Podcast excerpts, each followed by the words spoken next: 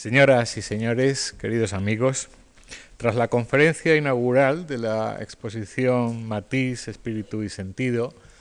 que tenemos eh, arriba en nuestras salas, conferencia a cargo de María Teresa Pilvenir de Seligny, directora del Museo Matiz de Niza.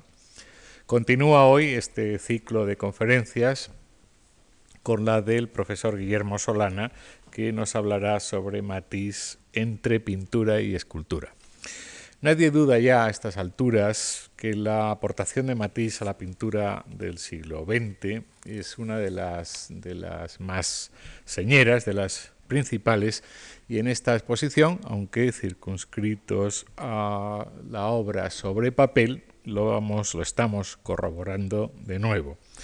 Pero eh, no deberíamos olvidar que entre los préstamos culturales confesados por el propio artista, muy variados, por cierto, está la escultura antigua, pero no la de la antigüedad, o no exactamente la de la antigüedad eh, grecorromana, que imperaba como modelo y todavía impera en algunas escuelas y academias, sino la primitiva, la escultura primitiva, la que ignora o finge ignorar porque tiene otros intereses las leyes de la perspectiva en aras de una eh, simplificación expresiva, por decirlo de alguna manera. Como en otros pintores de su mismo tiempo, como Picasso, por ejemplo, la tentación de la escultura en, Matisse fue muy fuerte eh, y es eh, interesante constatarlo en el pintor por antonomasia, Recuerdo que hace 21 años, cuando hicimos aquí la gran exposición Matisse de pintura, hubo también algunos dibujos, pero hubo también cuatro torsos absolutamente maravillosos, torsos escultóricos. Pues bien, ahora de la mano de Guillermo Solana sabremos más de este asunto de pintura y escultura en Matisse. Solamente unas palabras para decirles que el profesor Solana es madrileño, de 1960, si quieren ustedes el dato exacto, y es en la actualidad profesor titular de Estética y Teoría de las Artes en la Universidad Autónoma de Madrid. Entre sus publicaciones, sus muchas publicaciones, podemos citar las ediciones de la Crítica de Arte de Diderot, Escritos de Arte, Ciruela, en el 94, o de Baudelaire, Salones y otros escritos sobre arte en Visor en el 97, así como la monografía Paul Gauguin, Historia 16, colección El arte y sus creadores, o El impresionismo, la visión original, Antología de la crítica de arte 1867-1895, un libro de la editorial Ciruela. Guillermo Solana ha sido crítico de arte en ABC Cultural entre el 94 y el 98 y actualmente lo es en el Cultural del diario La Razón y es asesor de ediciones eh, de edición en revista de libros. Agradecemos mucho de nuevo porque no es la primera vez que contamos con su presencia en esta tribuna, su nueva colaboración al profesor Solana y a todos ustedes su presencia en este acto. Recordándoles que el curso prosigue eh, pasado mañana jueves y el martes y el jueves de la semana que viene. Muchas gracias. Muchas gracias, Antonio, por tu amable presentación. Quiero dar las gracias también a José Capa y a toda la Fundación Juan Marc que me ha invitado a participar en este curso ligado a esta exposición fantástica en, la que, en cuya producción he tenido el, gusto de participar un poco desde hace ya unos meses. El asunto que, del que les voy a hablar esta tarde mm, quizá no resulte familiar a todos o quizá suene extraño. Matisse y la escultura. Matisse es conocido desde luego como uno de los grandes pintores del siglo XX, pero escultura también. Matisse es un escultor Mm, quizá tan extraordinario como, lo fue pintor. Es un, escultor que produjo unas 70 esculturas a lo largo de su vida, predominantemente bronces, basados en modelos de terracota, casi todas ellas mm, producidas entre comienzos del siglo XX y el año 1930-32. La carrera de Matisse como escultor no ha sido muy apreciada, así que si ustedes no la conocen, no se lo voy a reprochar. Pero no se puede decir que no sea importante. Varias de estas esculturas le ocuparon durante años, algunas de ellas durante tres o cuatro años. Se tomó muy en serio desde el principio el oficio de escultor. Hay quien sostiene que, que Matisse, que la obra escultórica de Matisse es digna de consideración independientemente de su pintura, al margen de su pintura, olvidándonos de que es pintor. Yo de todas formas no lo creo así del todo. Creo que a pesar de todo, la, obra pictórica de Matisse es más importante y que, como él dijo en más de una ocasión, el trabajo de escultor para él venía a ser,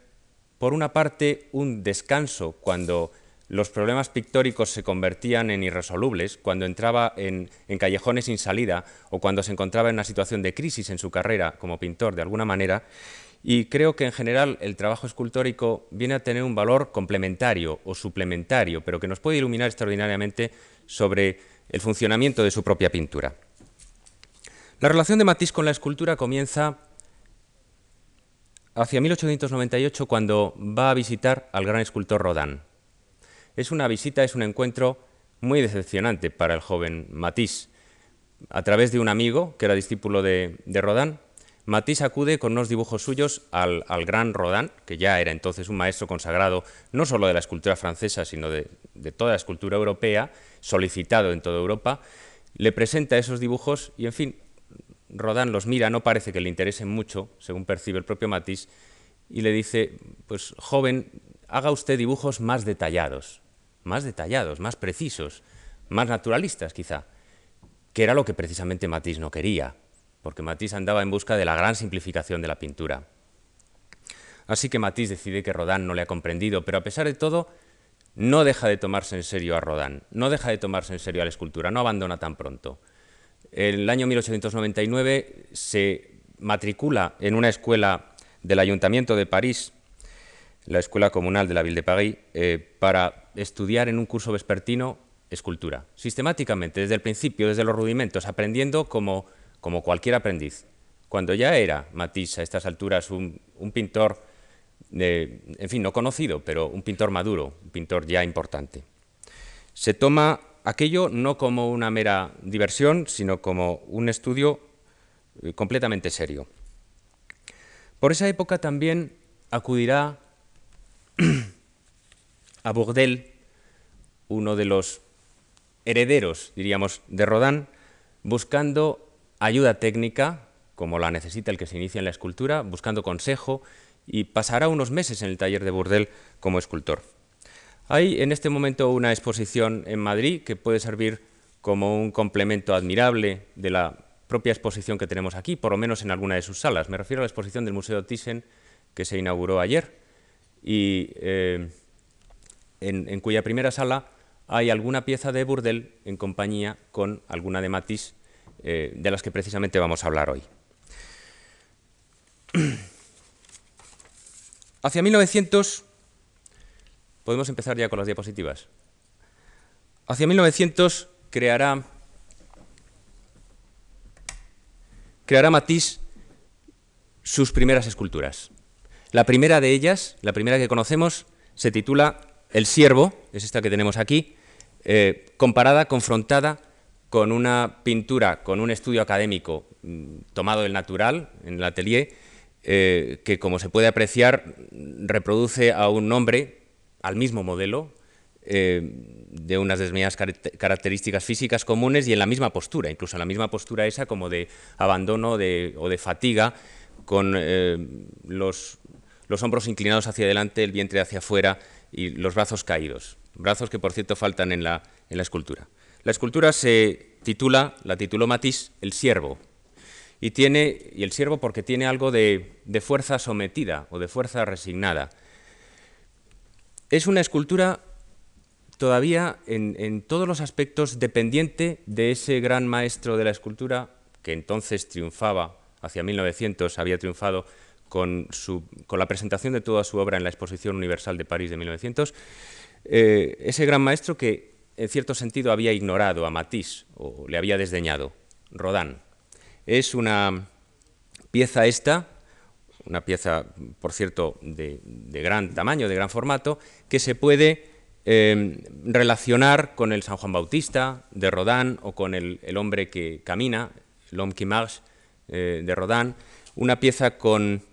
esa misma energía contenida que apreciamos en, obras contemporáneas de Rodin y con esa superficie como fragmentada, como troceada,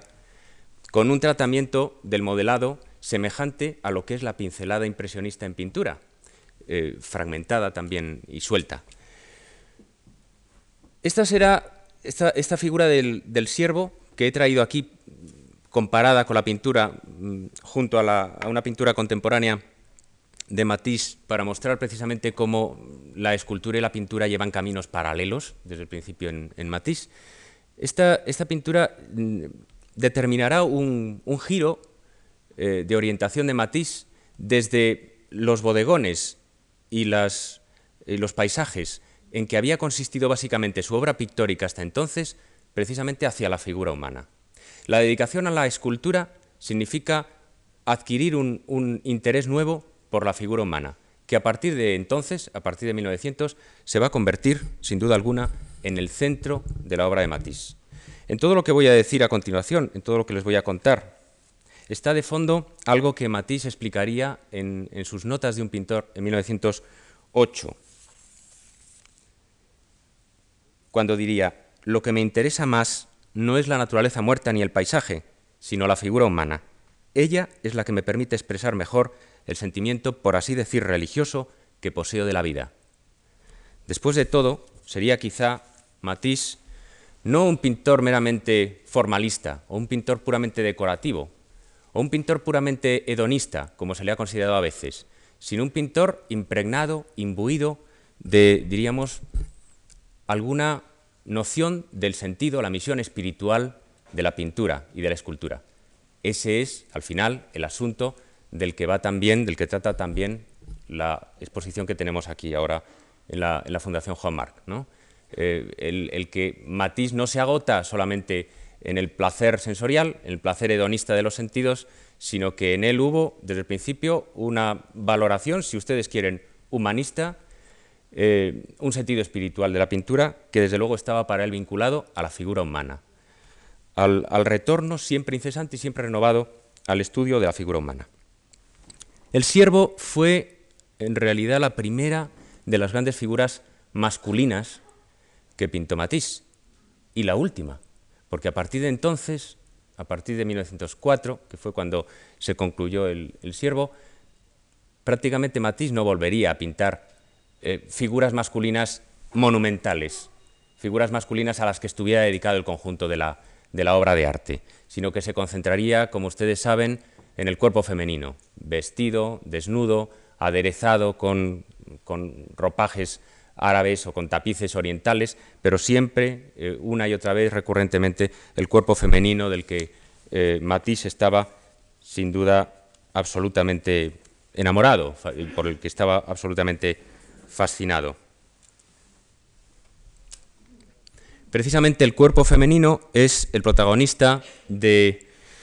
una serie de obras iniciadas en 1908-1909, una serie de relieves dedicados a la, espalda femenina. Eh, serán en conjunto cuatro relieves en bronce más uno que se ha perdido, mm, realizados entre eso, 1908-1909, el primero, y 1929. Como veremos enseguida, a lo largo de 20 años eh, proseguiría, llevaría adelante Matisse una investigación incansable sobre este tema aparentemente elemental, eh, simple, sin aderezo ninguno, una espalda desnuda. He traído junto a este primero de los relieves de 1909 ese desnudo de espaldas del propio Matisse contemporáneo en el que tenemos un equivalente pictórico de esa misma simplificación que se inicia a partir del modelo, porque el modelo natural es un dato del que arranca la investigación, la indagación matisiana, por lo menos en estos primeros años, y al que volverá, por cierto, en los años 20. Pero a partir de ese, primer encuentro con el modelo, la investigación de Matisse, diríamos, despega, se vuelve autónoma, se vuelve independiente, trabaja sobre sus, sobre sus propios datos, se nutre de sí misma y a lo largo, como he dicho, de 20 años, ejecuta, ejecutará estos cuatro relieves sucesivamente cada vez más estilizados, cada vez más abstractos, cada vez, más, cada vez menos carne y más arquitectura, diríamos. Es muy interesante que Rodin, y probablemente Matisse lo sabía, hubiera dicho que la espalda era, era un, aspecto del cuerpo humano desdeñado habitualmente por los eh, escultores académicos, decía Rodin. Decía, demasiadas veces los escultores académicos envuelven la espalda en ropajes o la disimulan de mala manera, cuando en realidad eh, no hay parte más interesante que la espalda porque en ella es donde se aprecia el,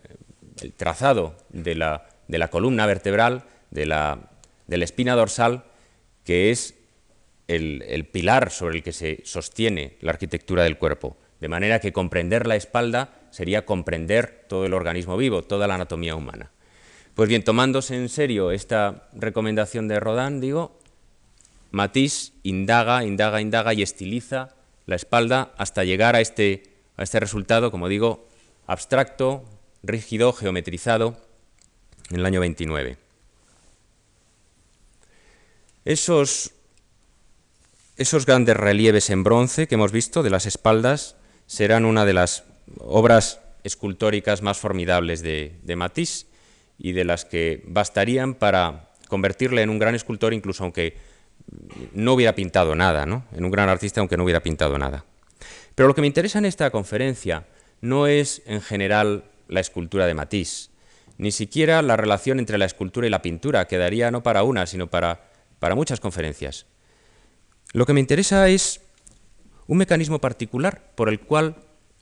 Matisse incluye desde el comienzo del siglo las estatuillas,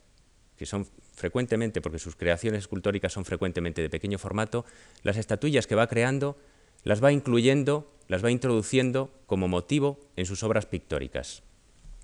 Esto sucede en particular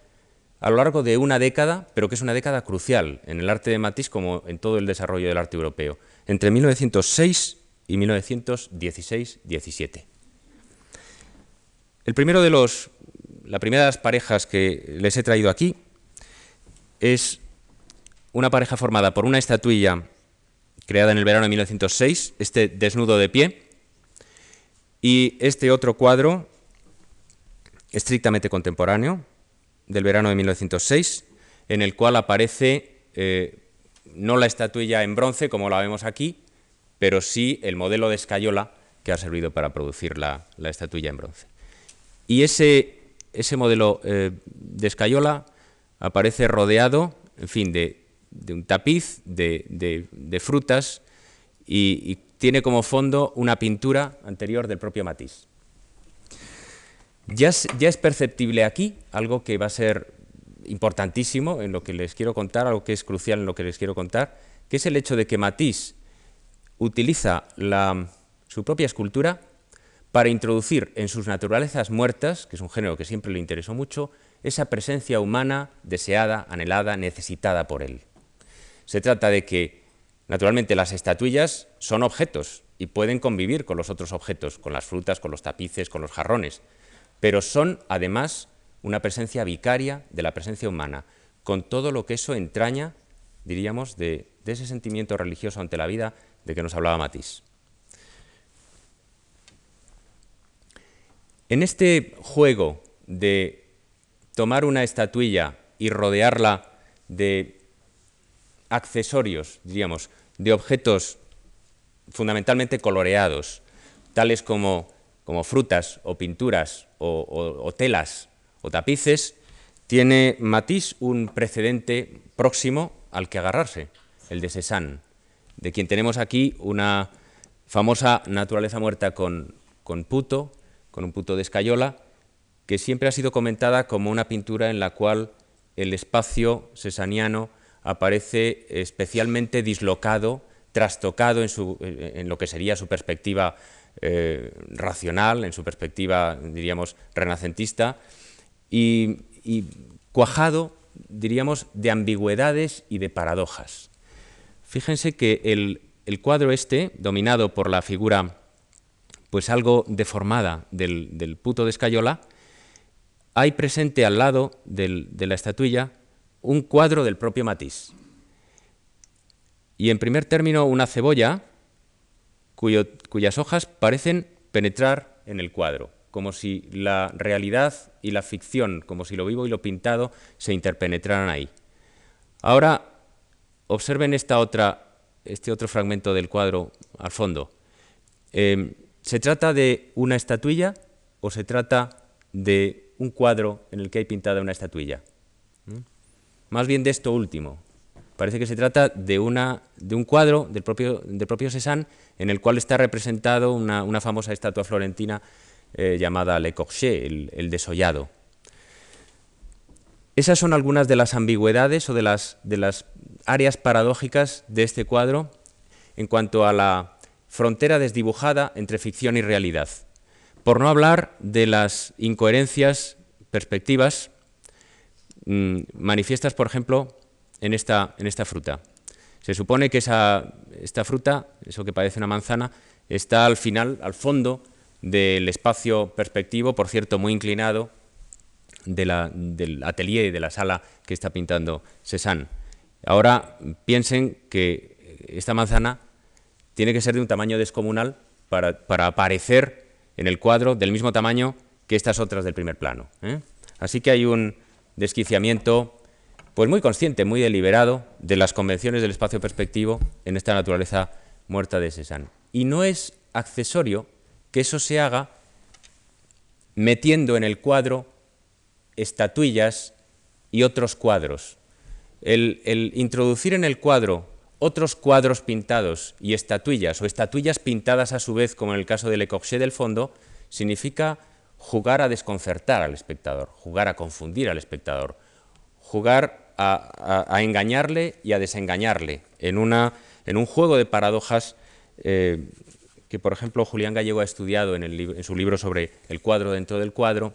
y que es de un fondo, de un gusto muy, pues muy barroco.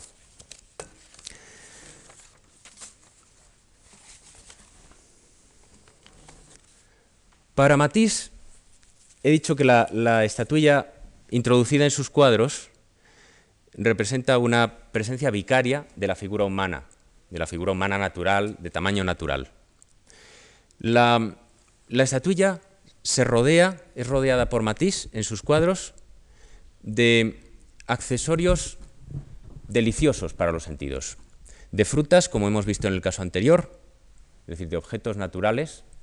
eh, pero, pero delicados y hechos para el placer, o bien de flores, o bien, como en este caso, más bien de objetos artificiales, también refinados, exquisitos,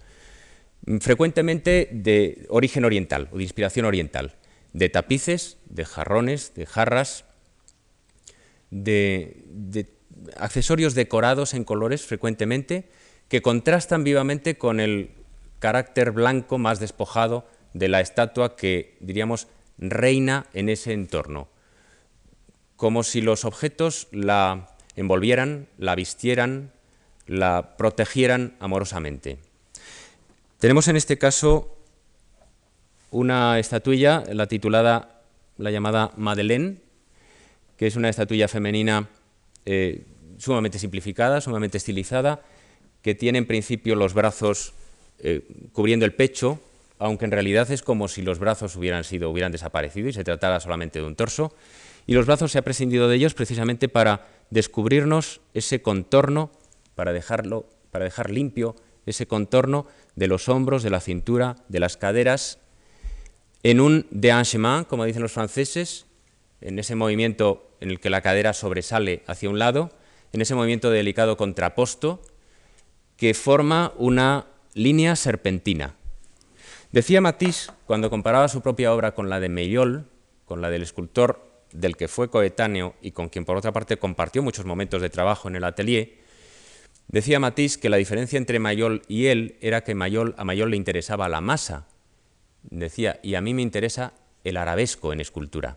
Es decir, que después de todo llevaba a Matisse a la escultura ese interés que es tan patente en su dibujo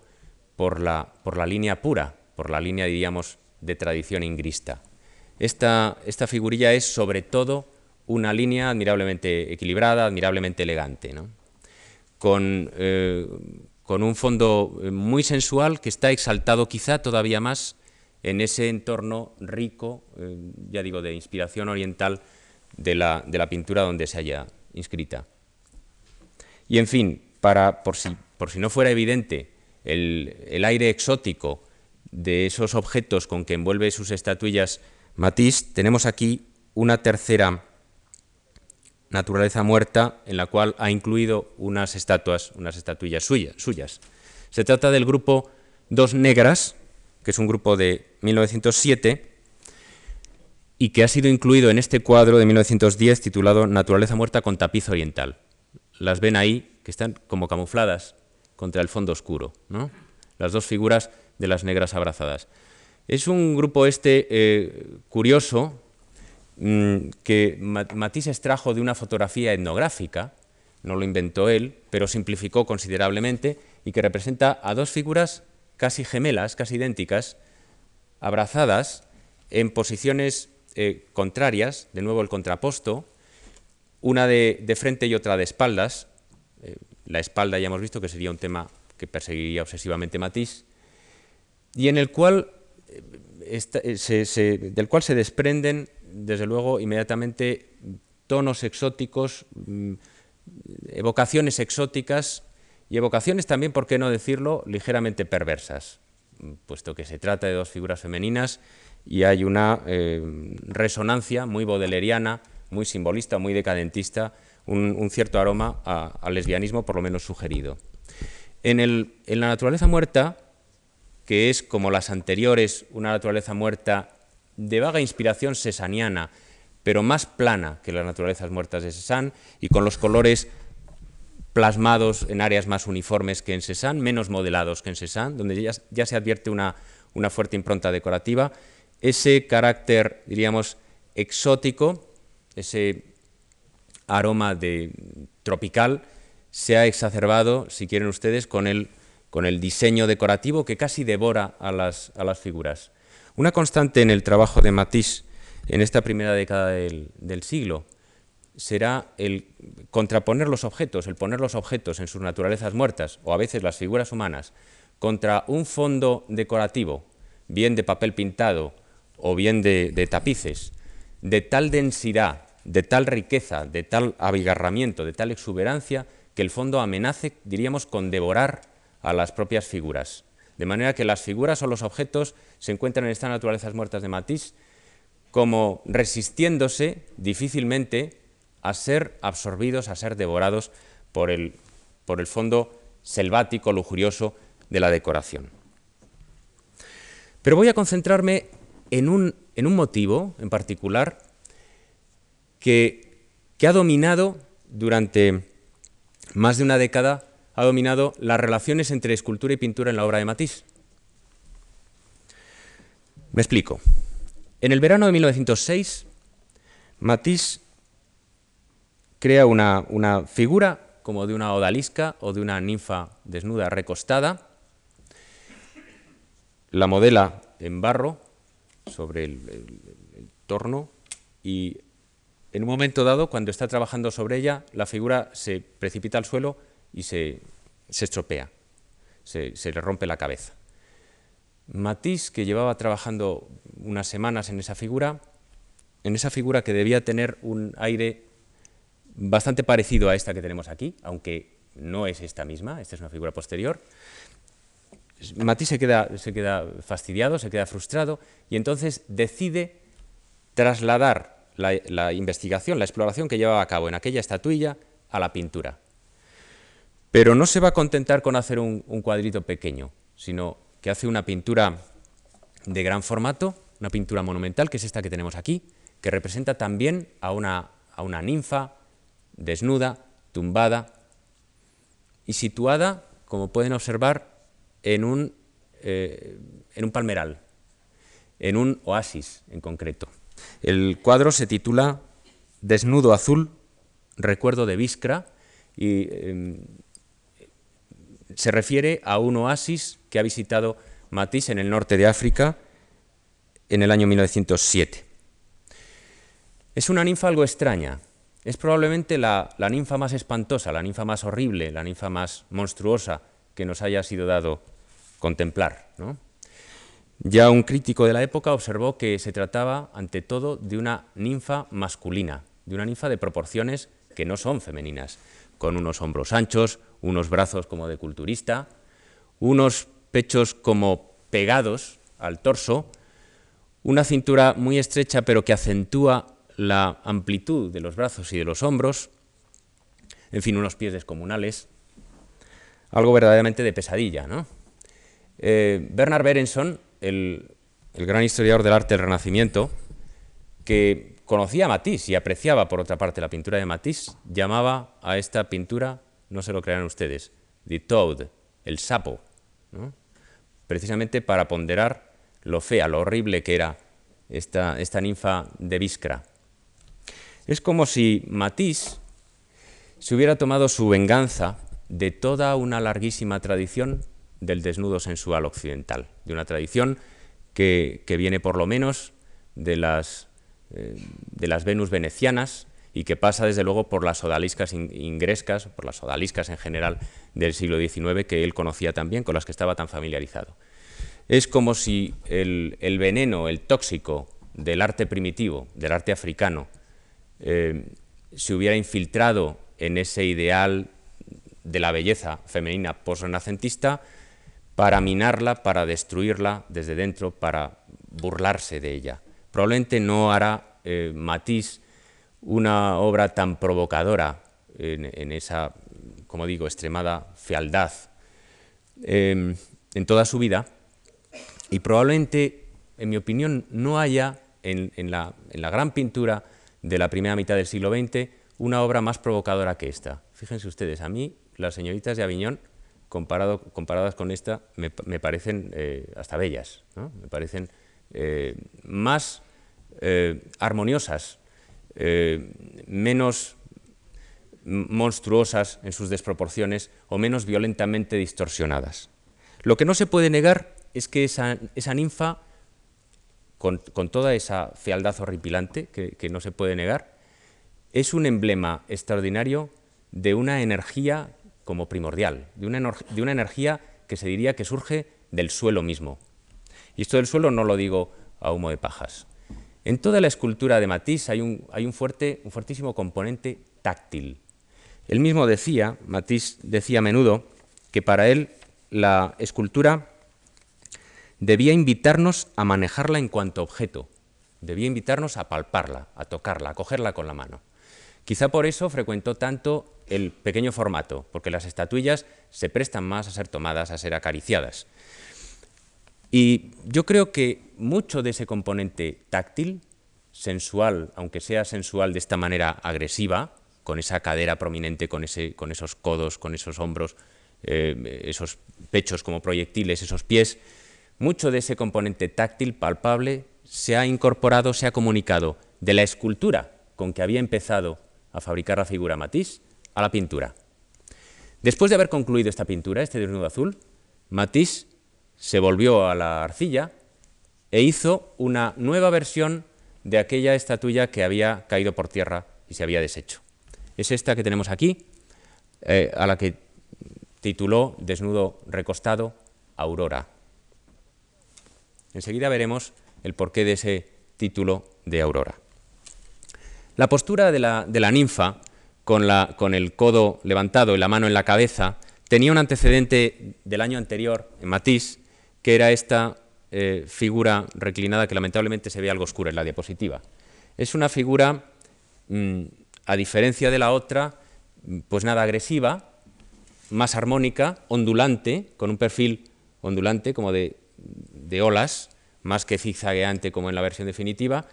y es una, es una figura además vestida, vestida con unos ropajes fluyentes, unos ropajes fluidos que evocan los ropajes antiguos de las estatuas, por ejemplo, del Partenón, las estatuas recostadas del Partenón.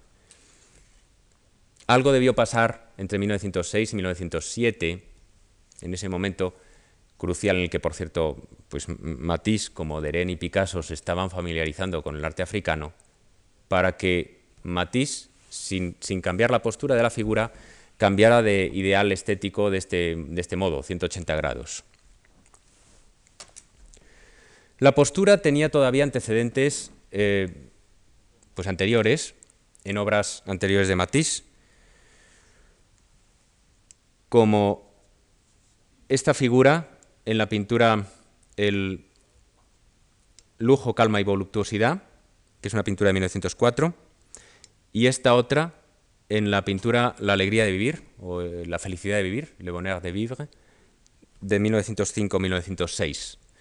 Mm, en los dos casos, como verán, eh,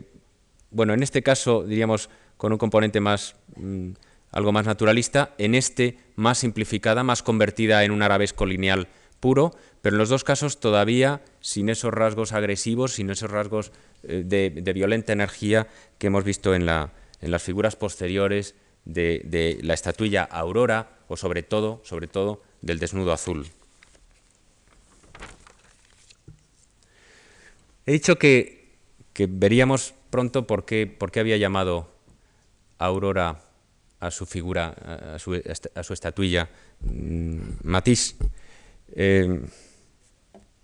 se suele conjeturar detrás de la, de la, violenta energía de la estatuilla eh, la presencia del arte africano, pero no hay que descartar que Matisse echara mano de un precedente occidental y tan célebre como Miguel Ángel, eh, cuyas obras, cuya capilla Medicea, precisamente en la Sacristía Nueva de San Lorenzo, había podido visitar el año 7 eh, Matisse y había podido dibujar sus figuras alegóricas, las figuras alegóricas que representan al tiempo, el día, la noche, el crepúsculo y la aurora, que es esta que tenemos aquí. En una visión frontal normal, eh, desde luego la, aurora de Miguel Ángel no tiene levantado el brazo como la de Matisse, aunque algunas de sus características anatómicas sí coinciden aparentemente con la, con la aurora de Matisse o con el desnudo azul. Eh, recuerdo de Viscra, si se me permite la profanación. Porque los músculos de los, bíceps de, la aurora miguelangelesca son considerables, por no hablar de su torso masculino sobre el cual se han puesto como dos medios limones los pechos. Quizá algo de esa energía andrógina, musculada, proceda después de todo de la propia tradición occidental, nada menos que de una figura tan central en nuestra tradición como es la de Miguel Ángel. Pero sobre todo cuando consideramos la figura de la aurora de Miguel Ángel desde arriba, percibimos hasta qué punto ese giro violentísimo de la cadera que se atraviesa en mitad del, cuerpo estaba, con, con ese anca, con ese muslo gigantesco también descomunal, estaba en la propia figura de la aurora miguelangelesca. A mí no me cabe ninguna duda de que, de que Miguel Ángel andaba detrás de esta como de otras eh, inspiraciones escultóricas de Matisse. Y, en fin, sé que, por ejemplo, Tomás Llorens eh, sostiene también esta, esta apreciación. Sería interesante también conjeturar si el propio contenido de la, el propio significado de la alegoría de la aurora de Miguel Ángel tenía algo que ver con la figura matisiana porque entre las, entre las figuras, entre las alegorías del tiempo de la capilla medicea, quizá la aurora sea la más melancólica, la que más mm, dolorosamente nos advierte de cómo el hombre sucumbe al paso del tiempo. Quizá haya también en, en la aurora matisiana, después de todo, algo de esa melancolía, de esa pesadez, diríamos, saturniana, eh, que desde luego había inspirado a Miguel Ángel. Ahora, después de haber creado su, estatuilla Aurora y, de haber creado el desnudo azul, que observarán ustedes que es como un hacer real la estatuilla Aurora, como un ponerle un decorado real y convertirla en una figura viva, después de eso iniciará Matisse entre los años, desde los años, desde el año 8 en adelante, una serie casi obsesiva de representaciones, de pinturas, donde incluirá la estatuilla de la aurora. Las primeras son estas dos, escultura con jarrón persa de 1908 y esa otra, naturaleza muerta con jarrón de, estaño y estatuilla rosa de 1910. En ellas tenemos una evidencia muy palpable de eso que les decía al principio, de cómo Matisse pretende rodear a sus estatuillas de un escenario casi teatral, dotarlas de un decorado que las acompañe, de unos objetos que las envuelvan, diríamos, amorosamente y que exalten su sensualidad, que por cierto está aquí bastante suavizada o está embellecida. Dice, hay un escultor contemporáneo minimalista, Calandré, que dice que las esculturas de Matisse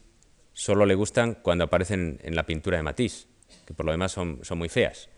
Y es verdad que, Matisse embellece, en cierto sentido, o, hace de algún modo más armoniosas sus estatuillas, aunque sean bocetos eh, difíciles, al, al introducirlas en sus propios cuadros. En cierto sentido, el introducir, el acompañar a las estatuillas con estos jarrones o con los otros accesorios significa crear un, microcosmos, un, pequeño mundo, un mundo en miniatura. Estos mundos en miniatura, por ejemplo, que abundan en los, cuentos de hadas. Yo no sé si conocerán ustedes relatos como El hada de las migajas de Charles Nodier o la, nueva melusina de Goethe, en los que aparecen esas hadas que son capaces de crecer y menguar a voluntad, de hacerse tan grandes como, una persona normal o de hacerse tan pequeñas que pueden caber en un cofrecillo o en una bolsita. Algo de eso, algo de ese fenómeno, algo de esa ficción o de esa fantasía se da eh, en torno a las, a las estatuillas de Matisse cuando las incluye en sus cuadros. Su escala se vuelve incierta. De pronto no sabemos si son desnudos de tamaño natural o, si son verdaderamente estatuillas.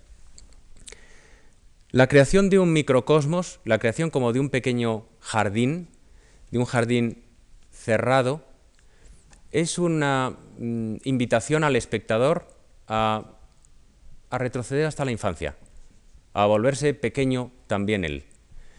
Es una invitación, diríamos, francamente regresiva,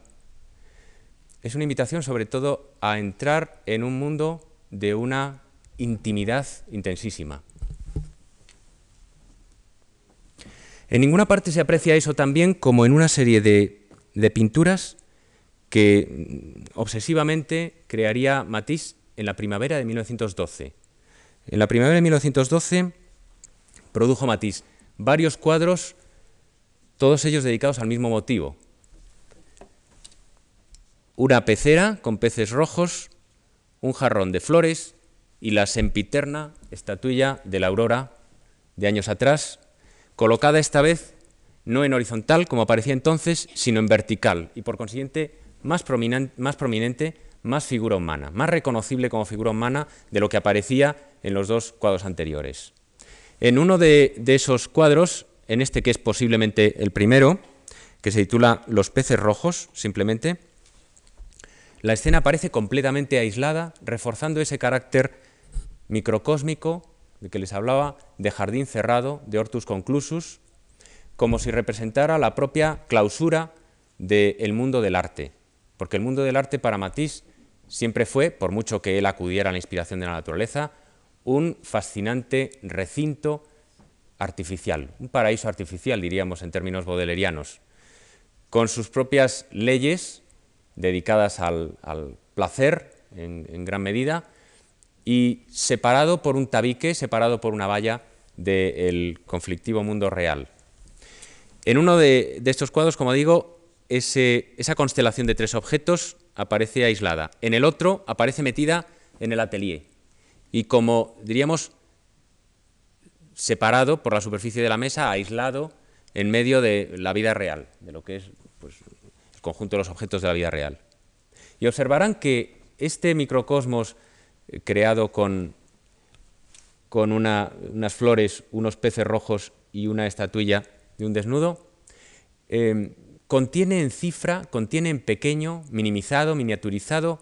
todo lo que la naturaleza podría ofrecernos. El mundo vegetal, el mundo de los animales, de la vida animal y finalmente el mundo de la, humanidad, el mundo de la vida humana. Viene a ser como un, compendio, como un resumen liliputiense de todo lo que el universo puede contener en toda su extensión.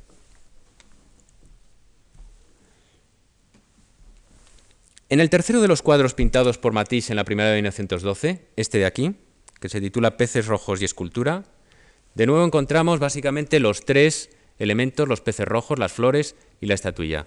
Pero observen un, fenómeno peculiar. Bueno, primero, la estatuilla ha adquirido color carne, ya no es blanca. Lo había adquirido ya en el, en el cuadro anterior.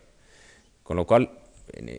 con ese color de terracota, se parece más a un desnudo real. Pero es que en este caso ya no está claro que se encuentre sobre la misma superficie de la mesa que se encuentran los peces y las flores. Hay una divisoria aquí, pues solo esbozada, nada clara, muy ambigua, que eh, nos permite admitir la posibilidad de que se trate en realidad de un desnudo tumbado en el suelo, tumbado en otro plano, a cierta distancia, y que está contemplando las flores o los peces. En realidad, cuando la pintura se expuso por primera vez, en 1913, en Gran Bretaña, el crítico del Times supuso que, era un crítico bien informado, supuso que ese desnudo no era una estatuilla, sino un desnudo real, pintado eh, del natural por Matisse. Es como si Matisse se deleitara en cambiar de escala o en insinuar, dejando en la incertidumbre al espectador, eh, jugando con las figuras, haciéndolas ahora pequeñas, ahora grandes, ahora estatuillas, ahora vivas, personas eh, vivas, naturales. Como en esos cuentos de hadas en los que, eh, en los cuentos de, Hoffman, por ejemplo, en, en, los que las estatuas se vivifican y las personas se petrifican y se da un intercambio fantástico, maravilloso, a veces algo siniestro, entre lo inanimado y lo animado. En una pintura posterior del, año 16, de pronto el encantamiento ha desaparecido, se ha desvanecido el hechizo y la estatuilla, ya no con los peces rojos, con un jarrón, con unas frutas, se ha convertido, hombre, no diré en calabaza, pero se ha convertido en un objeto puro y duro, de nuevo, en un objeto, como verán, comparable a los otros objetos, ¿no? El muslo es como el jarrón, la cabeza y los pechos son como las frutas, ha perdido la magia, ha perdido el encantamiento. Se ha perdido también esa sensación maravillosa de un oasis que gobernaba, que dominaba esas naturalezas muertas con figura, con estatuilla del año 12. Antes de volver, que volveremos más tarde, a la estatuilla de la aurora, me gustaría cambiar de tercio y hablarles de otra estatuilla que también tuvo una presencia destacada en, algunos cuadros de Matisse. Es esta figura decorativa de 1908, de sensualidad quizá más contenida, pero no más arrogante que la estatuilla de la aurora. Es una, es una estatuilla eh, de, mirada frontal, algo descarada, con una mano que es solo formalmente pudorosa y las piernas cruzadas en lo que, en fin, dentro de los cánones de la estatuaria clásica, pues viene a ser, diríamos, una, fórmula eh, considerablemente provocativa. Esa, esta figura decorativa, como la llamaba Matisse, apoyada, reclinada en un, en un pedestal que permite de nuevo crear un contraposto, un arabesco, una línea serpentina sensual, esta figura aparecerá en 1911 en las dos composiciones más importantes Mm, de, Matisse que representan su propio taller. Saben ustedes que en 1911 pinta dos, grandes cuadros, Matisse, de gran formato, el Atelier Rosa y el Atelier Rojo, donde presenta una suerte de antología de, microcosmos, de nuevo, de pequeño mundo, que es su mundo, es el mundo donde, él trabaja, donde él pasa la mayor parte del día. En esas, en esas representaciones, en esos ateliers, por ejemplo en este atelier rosa, Aparece aquí destacadamente en negro la figura decorativa, con una talla desde luego mayor que la que tiene en la realidad, junto a otras figuras bien hechas por el propio Matisse, Por ejemplo, aquí tenemos una de las espaldas, uno de los relieves esos de espaldas que hemos visto. Aquí hay un, un eh, antiguo, el Apolo Piombino, una, una, estatua griega arcaica que era propiedad de Matisse, y aparece en la pared también, por ejemplo, el, Lujo, que es una gran pintura, de la que, por cierto, en, la exposición de la Thyssen hay un boceto eh, preliminar a tamaño natural. Se trata no ya del mundo, diríamos, idílico, del oasis en el que aparecían las estatuillas que hemos visto antes representadas, sino de un mundo que teniendo que ver con el placer, tiene también que ver con el trabajo. Eh, es el, mundo de una, de una cierta, eh, de la producción fabril casi, que se, que se verifica en el, en el, atelier del pintor. Hay una acumulación tal de, de obras. Eh, aquí está de nuevo en un fragmento, en un detalle del atelier rosa, la figura decorativa junto al lujo, y observen cómo en, el, en, una esquina del Atelier Rojo, otro cuadro de 1911, aparece eh, eh, la, figura decorativa junto a otras esculturas y, cuadros de Matisse, de nuevo debajo de la pintura del lujo. Por cierto, representada con otros colores, porque Matisse naturalmente alteraba, al representar sus propios cuadros dentro del cuadro, alteraba los colores según le conviniera para la armonía de conjunto del cuadro.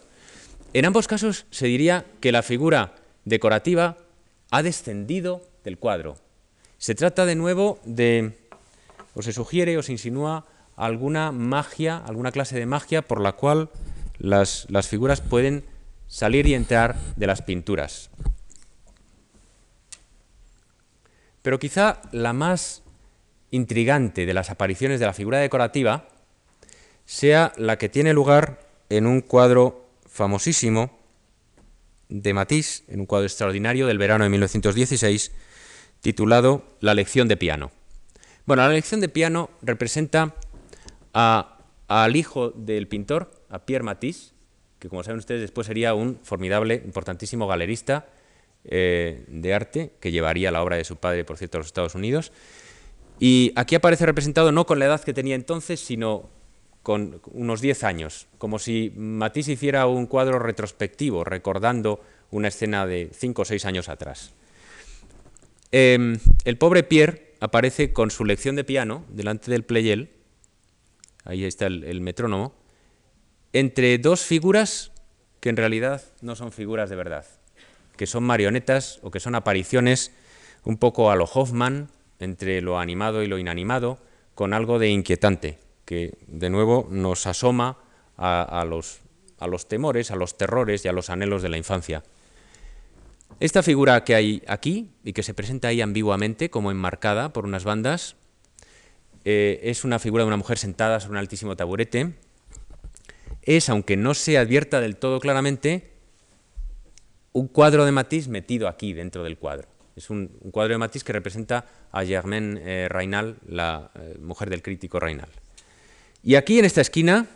¿qué encontramos? En esta esquina del cuadro que he procurado no, cortar.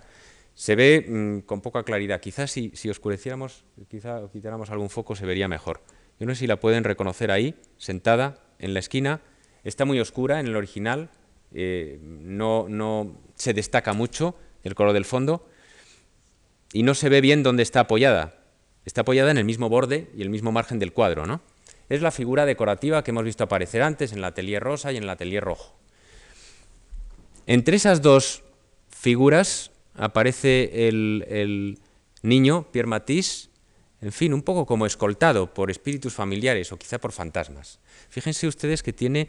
em, un aire eh, pues vagamente inquietante, esa figura ahí en una esquina que no sabemos qué pinta, ni qué hace, ni, ni si está, en fin, presidiendo de alguna manera la escena o ejerciendo sobre ella alguna clase de influencia espiritual. ¿no? Eh, quizá eh, se, se pueda decir que es como una introductora del espectador en la escena, como una figura que hace de telonera y le muestra a uno lo que hay ahí. El otro cuadro que tenemos al lado es un cuadro un año posterior, de 1917, que representa en principio el mismo escenario. Y alguno de sus protagonistas también es el mismo, pero con un carácter absolutamente cambiado. Fíjense, En este caso se trata de Pierre Matisse, bastante mayor, ya no es un crío, ahora tiene pues 16 o 17 años, que está de nuevo ante el Pleyel. Sobre la mesa hay una partitura de Haydn y hay el violín que tocaba Matisse, eh, que bueno, significa la presencia del propio pintor junto a, sus hijos, a su familia. Al piano junto a, junto a Pierre está Marguerite, la hija mayor del pintor, que tiene 23 años. Y aquí está el otro hijo de Matisse, que tiene 18 y se va a la mili. Y está con un bigote, en fin, eh, se acaba de dejar un bigote y se ha peinado ya como un hombre. Eh, y al, fondo Madame Matisse, bordando, cosiendo eh, fuera en el jardín. El carácter de las dos escenas es, como verán, completamente distinto, aunque se trate básicamente del mismo escenario. Esta es una escena vacía, dominada por la soledad casi abrumadora que casi podemos experimentar en nuestra carne del pobre, de la pobre cabecita de, Pierre Matisse, mientras que esta es una escena, en fin, un idilio familiar, donde están, están todos juntos, incluso la presencia vicaria del padre, del, pintor, ahí, todos en feliz armonía, eh, dichosos y contentos. Eh, y es una escena un poco, no es que ya no haya vacíos, sino que está eh, abrumadoramente llena de cosas y de figuras, ¿no? como si no hubiera querido dejar Matisse ni un resquicio eh, sin, un objeto, sin una cosa. Si esta mm, pintura está dominada por la presencia ambigua de Germain Reinal, ahora claramente Germain Reinal se ha convertido en un cuadro. Es algo más tranquilizador, ya no es un fantasma, que, pueda, eh, una figura que pueda em, hacerse viva, sino algo que está pegado a la pared. Y ha desaparecido la eh, estatuilla de la figura decorativa de la esquina, pero en su lugar aparece otra cosa, ¿no? ¿Qué es lo que tenemos ahí al fondo? Eh, en esa especie de, junto a esa especie de estanque, em, donde está Madame Matisse, aparece al fondo la figura de la aurora eh, verdaderamente llevada a una escala descomunal, porque se trataba de una estatuilla y la ha convertido de pronto en una escultura monumental. A la distancia que está es, fíjense ustedes, una figura casi de tamaño mayor que natural, diríamos, ¿no? Comparándola con la, con la figura mucho más próxima de, de Madame Matisse. ¿Qué pinta ahí la, figura eh, de, la aurora con esa sensualidad desbordante, en medio de ese jardín algo eh, lujurioso, ¿no? con ese exceso, con esas hojas enormes como tropicales. En, en uno de los cuadros primeros, mm, de los más célebres de Matisse, que hemos visto aquí, y que, en fin, no voy a retroceder todas las diapositivas para mostrarles de nuevo, eh, Lujo, Calma y Voluptuosidad, de 1904, mm, aparecía la figura de un niño, de un muchacho, con,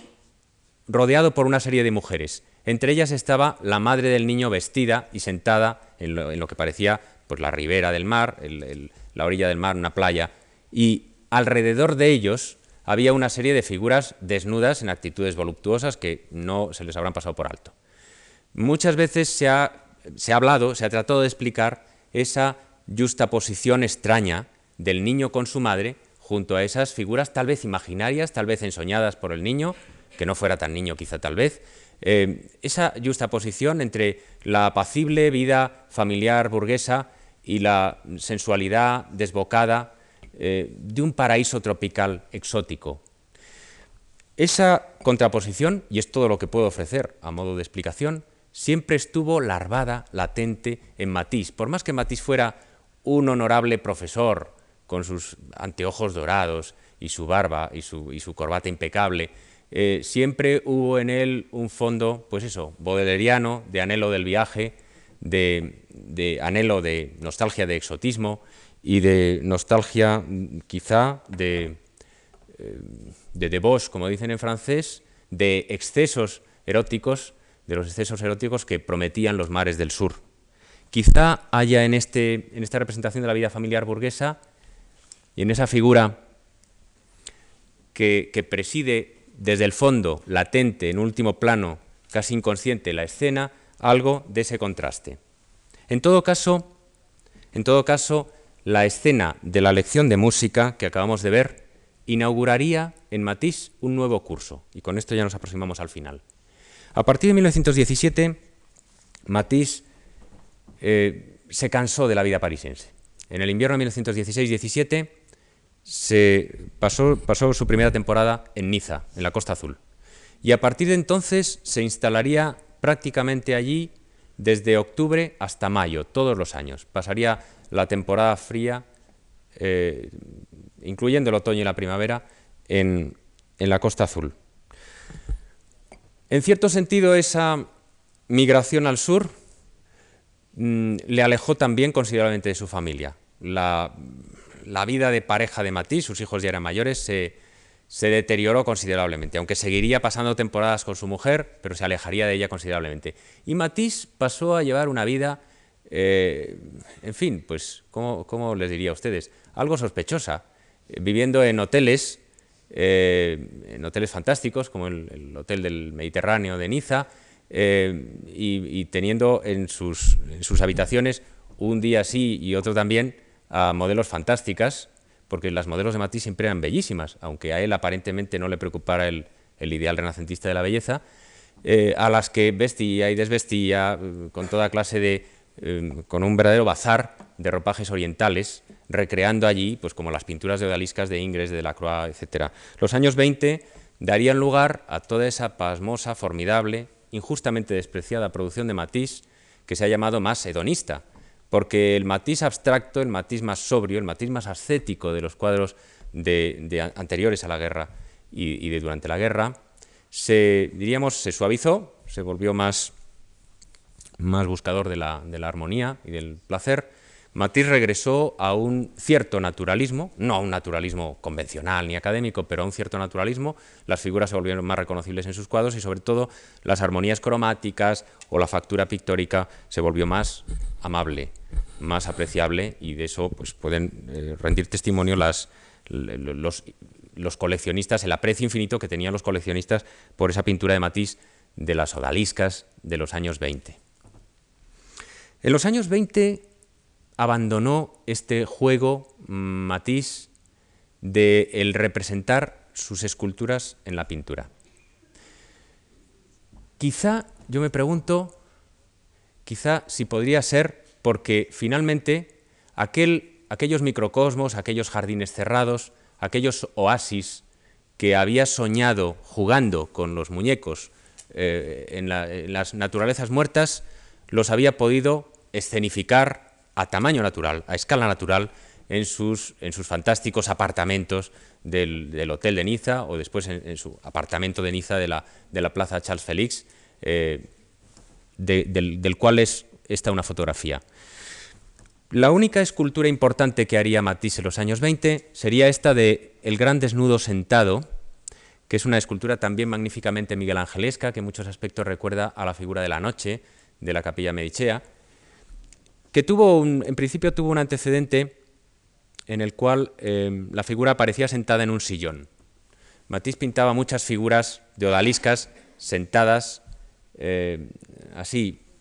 bueno, pues muy relajadas en, en sillones en esta época. Después Matisse tuvo el acierto de comprender que el sillón era un objeto superfluo en la escultura, que tenía que prescindir de aquella masa opaca en la escultura y dejar completamente exenta, completamente libre la figura para que se advirtiera eh, su perfil, así, en, voladizo, sosteniéndose, diríamos, eh, por, sus,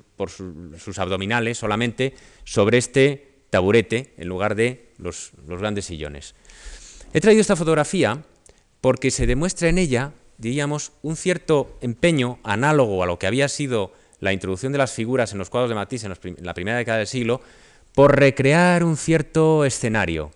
por dar a la, estatua un, cierto ambiente, un cierto decorado con esa tela estampada eh, grande de detrás. El gran desnudo sentado es de 1923-25 y la fotografía de,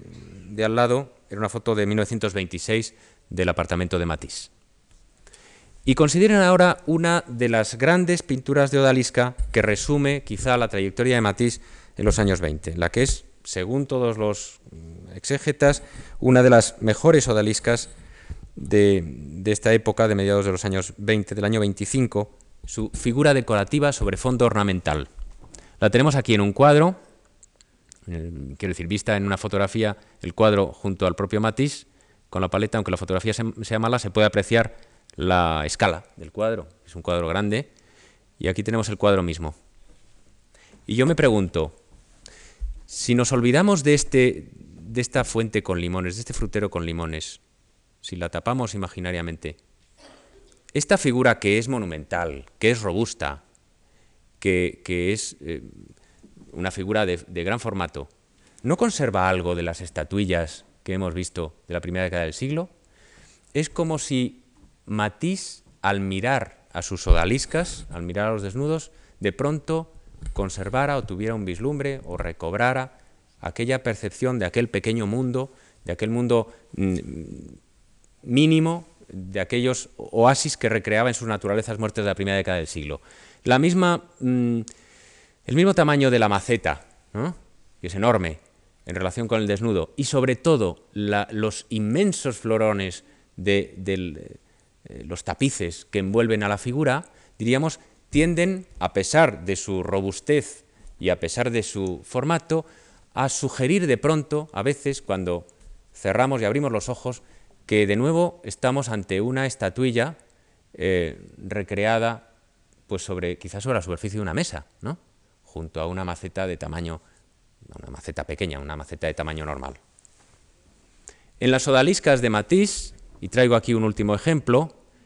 quedó siempre ese algo de deliciosa miniatura, de juguete para papá Matisse, de universo mínimo consagrado a los placeres, a las delicias artificiales de, los, de los cuales el pintor se había convertido en maestro. Matisse solía pintar a sus, a sus odaliscas, esta es la, Henriette, la, modelo favorita de, los años 20, eh, sobre una especie de, cama turca, eh, donde echaba sus, telas estampadas. Verán aquí qué variedad de, telas hay, de papeles pintados por todas partes. Eh, y esa esa superficie sobre la cual aparecen las odaliscas, elevadas para que pueda pintarlas o dibujarlas mejor, se convierte aquí, no se convierte aquí, en una suerte de mesa, en una superficie elevada, sobre la cual está este desnudo natural, porque es un desnudo natural, se queda reducido a, eso, a la condición de miniatura, de juguete, y más considerando de nuevo los gigantescos estampados ¿eh? del fondo, las, bandas y las flores, e incluso los objetos que la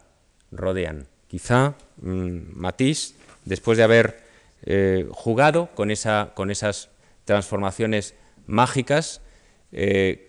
después de, haber, de, haberse metido en el, en el pequeño mundo de, sus naturalezas muertas y haber jugado tanto con las estatuillas y los otros accesorios, las frutas, las flores, los peces de colores, quizá mm, aprendió a ver toda la realidad desde el punto de vista de aquellos paraísos mínimos. Muchas gracias.